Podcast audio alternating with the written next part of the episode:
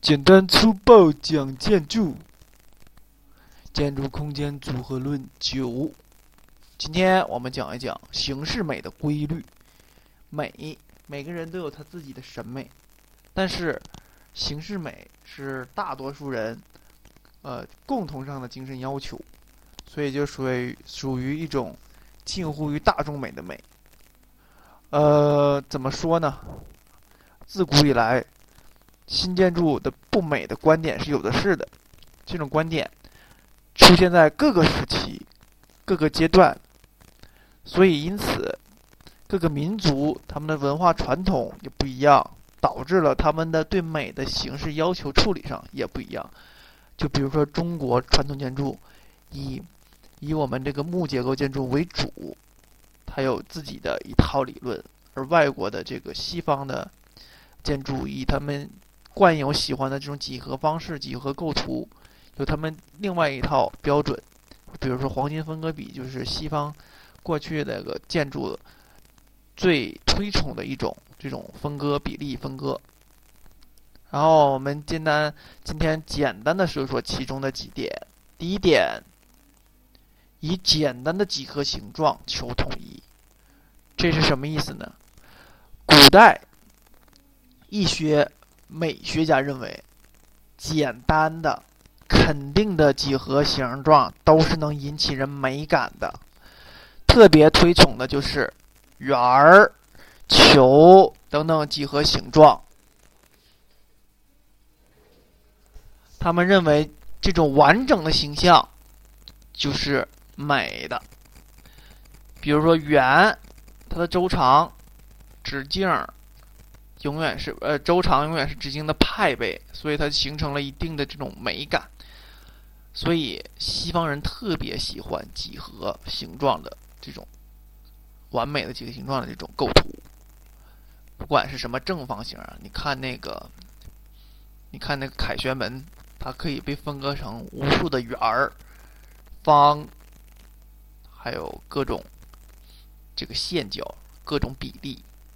它就是一个典型的西方人认为美的一种标准，也就是形式美的一种标准。它就是一个几何图形归纳出的一个建筑构筑物。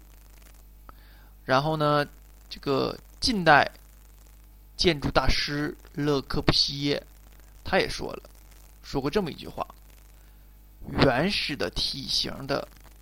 原始的体型是美的体形体体型，因为它能使我们清晰的辨认。这话什么意思呢？就是自然界存在的就是美的，所以现在呃会出现很多仿生类的建筑，比如说什么鸟巢、水立方等等等等，这些都是仿生的一种。还有什么这个？迪拜的七星帆船酒店，还有这些都是取自于自然界，还有很多很多了。这种东西已经不胜枚举了。除此之外，还有所谓的这个原始体型，大家可以简单的回顾一下我们小学时期上几何课的时候最容易辨认的一些原始体型，圆。球、正方形、立方体、正三角形等等等等，因为它非常容易让我们认出来，因为我们从小就学这些东西，所以这些要素之间产生了一种莫名的关系，就是跟你身边很接近的一些东西，它会促使美的最根本的这种标准，也就是它会潜移默化的从小影响你。对美的这种认识，我们可以举出一些例子，比如说埃及的金字塔，天然的这种三那个三棱锥啊，是不是？还有除此之外，还有这个罗马的什么各种圣彼得大教堂啊，还有我们中国的天坛呐，咔咔一圈一圈的这种，还有什么那些圆丘等等等等。这些都是特别美，他们的美是以简单的几何形状，然后让我们产生了美感。然后我们再说第二点，主从与重点，这就是我们之前一直说的，一个东西一定要有主和次，有重点，也就是红花与绿叶之间，它们之间必须要有形成这么一种关系。一一旦有了这个关系，有主角有配角，才有重点。如果所有的东西全都是重点，那么也就不存在重点。就是说，一个人。他特别特别的全面，面面俱到，也就是说他面面都不行。就像有些人啊，各个东西都非常平均，它的特点就不会特别突出。比如以中国篮球队为主，说一个例子，比如说孙悦，他各个各项指标都非常的好，啊，身高、速度、弹跳以及投篮之类的。都挺全面的，但是没有一项突出，所以也就没有办法能在 NBA 落脚。还有一种就是就是全部都突出的，属于极少数。这个在足球界里，以这个 C 罗为为代表，他就是各项指标都非常突出，而他都很全面，但各项指标都达到一个高度，这也就是突破了主从和重重点这种。这种形式，那我们学建筑需要强调的是，一定要有主次这种关系，才能看出它的美感。就拿以前这个我们学过美学的一个例子，呃，是呃，在这个文艺复兴时期，一位这个伟大的雕塑家，他就做了一个雕塑。当他啊做细节的时候，做的非常非常细，把这个手做的传如此的传神。加上那衣服褶也非常的细腻，嗯，导致整个画面大家都会注意这个手，而去忽略它其他的部分，他就愤然的把这个雕塑砸碎了，重新再做新一种建筑。这就是他想让人们看到的，像重点突出的这个中心核心，其实是这个人物的面部形象，而不是他的手。所以，谁是整体，谁是局部，谁是主角，谁是配角，一定要分得清楚。所以在做未来我们在做建筑的时候，你一定要非常明白、非常清晰的知道自己要突出的是哪个。比如说，做一个建筑综合体，你到底要突出的是它下面的群房，还是你的主塔这个高层？你到底喜欢要突出哪一个？这就是一定要弄明白谁是主角，谁是配角的这个问题。所以在我们平常的生活中，一定要抓住主要矛盾和次要矛盾。比如说，呃，复习考试也是，你是一样一样细细的抠，还是来抓主次？你说哪项不行，提高哪项？还是要把某一项？直接那个自己的长处发挥到更极致呢，还是要提高某一项成绩，短期之内迅速的提高。这时候就是，嗯，值得你选择的时候。尤其到考试后期，某些科目可以在短时间内迅速推高十到二十分左右。你是要提高这项，还是再死去抠以前你不擅长那些呢？所以这就是主次，也是同样产生在我们生活中，啊，它也是影响我们的美学。然后第三点，均衡与稳定。这个稳定和均衡会从存在的一种静态感和动态感。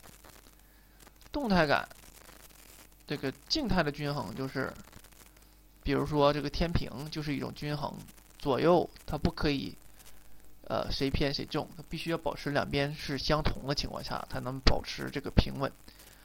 还有像这个自然界还会有许多这样的，就比如说鸟，它必须要展开双双双翼，它要保持两边都一致，它才能保持在天空飞翔。否则，一个翅膀如果受伤的话，它就直接从空中坠落。然后，稳定是怎么样才产生的？稳定。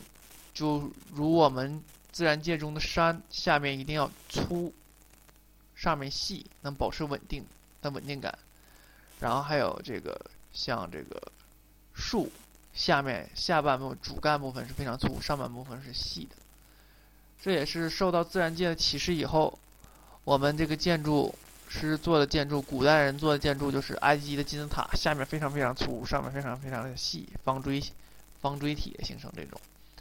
啊，除此之外，我们这个柱式，你们可以看一下我们过去的柱子，下面都是非常粗的，渐渐的往上面会有一些收收头，慢慢的变细，这是一种静态的这种呃稳定的感。这个静态的均衡，一般怎么样达到这种均衡感呢？能让你感觉到这个画面是静态均衡的呢，有两个点形式，有两种方式。第一种就对称，这种对称的形式是非常非常多的。你看我们过去的古建筑，以天安门为例，中间画一条竖线，左边右边，那都是非常相当对称的。所以这种审美布局一直在。影响着我们的现在的审美，就比如说我们要为政府做这个设计的时候，政府大楼之类的，我们一定会设设计那种对称型的、四平八稳型的，这种、这种、这种过去的东西对我们的影响非常的深。另一种刚才说的是对称，只要有对称就会有非对称、不对称的，这种不对称的，但是能保持看起来很。均衡的这种形式也是有的，也是有无数的这种例子的。这种非天然性对称的，可能就是以这个我们要看一些，呃，那是巴西的议政大厅，一个碗，两个碗，那种对称，就是一种非对称形式的，但是画面看起来整个是均衡的。在以我们学建筑这个。学这个建筑史的时候，会经常提到这个欧洲的大客厅圣马可广场，啊，均衡，非对称均衡。一个是竖向的这个钟楼和横向的这个总督府，这也是形成一种均衡，只不过它不是那种对称形式的。所以，在这个我们平常寻找的时候，就是在学习的时候，一定要注意这几点。今天我们就先讲这些，可能还是例子举的不是非常丰富，但是我希望大家这几点还是能呃能理解的。毕竟今天我们讲这三点还是比较容易能接受的。我再重复一下，重复下这三点。第一点，以简单的几何形状求统一。几何形状啊，简单的几何形状，常见的三角形、正方形啊、圆、球，现在已经出现了很多很多这样的形，这样的形，呃，例子不胜枚举啊。这金字塔，然后卢浮宫前面贝聿铭设计那个金字塔，还有这个正方形，就是我们大多数的房子都是立方体正方形啊做的。三角形的建筑也有，在哈尔滨就有这种一个活动中心，就是用这种三角形做成三角形这种样子，还是比较多的。球形的建筑也也是在国外非常多的，可能在国内比较少一些。然后就是第二点，主与从之间的主从之间的关系，谁是主角，谁是背景，这一定要分清。这个在呃很多。这个新旧就是改造建筑中常用到这一点。新建筑往往会做成大片的玻璃幕墙，形成像幕墙一样的一个背景。一看啊，古代的建筑，阳光照在过去那个老建筑上，反射的这个光影照在了这个玻璃上，或者帮助我们新建筑上面。这样的话，其实做的新建筑。就是非常规矩的四四方方的立方体，一个玻璃盒子，形成了一个天然的一个背景，一个幕，就像电影的银幕一样，放在了原来老建筑的后面。这样的话，大家一一目了然，就能看到老建筑它的姿态被新建筑推到了前面。这就是新旧。然后就是第三点，均衡和稳定。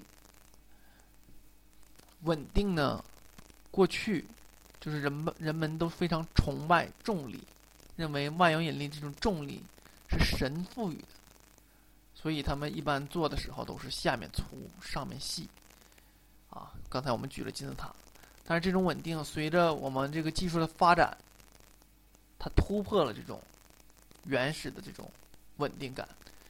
就比如说中央电视台这种下面拽着上面，整个那个建筑就要像倒塌一样，但是它非常的稳定，有一种结构力学的这种新的这种方式计算之后，达到了这种稳定。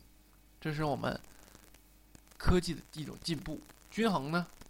均衡一般只要是中心对称的，是一种均衡；还有中心不对称，它也是一种均衡。水平和垂直的均衡，那种就是啊一个在一个面上的这种对称。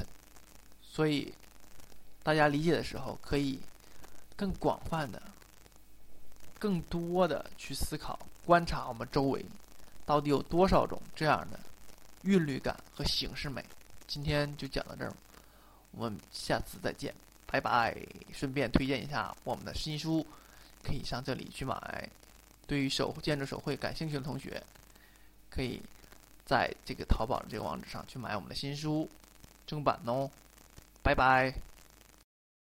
本期节目播放完毕，支持本电台，请在荔枝 FM 订阅收听。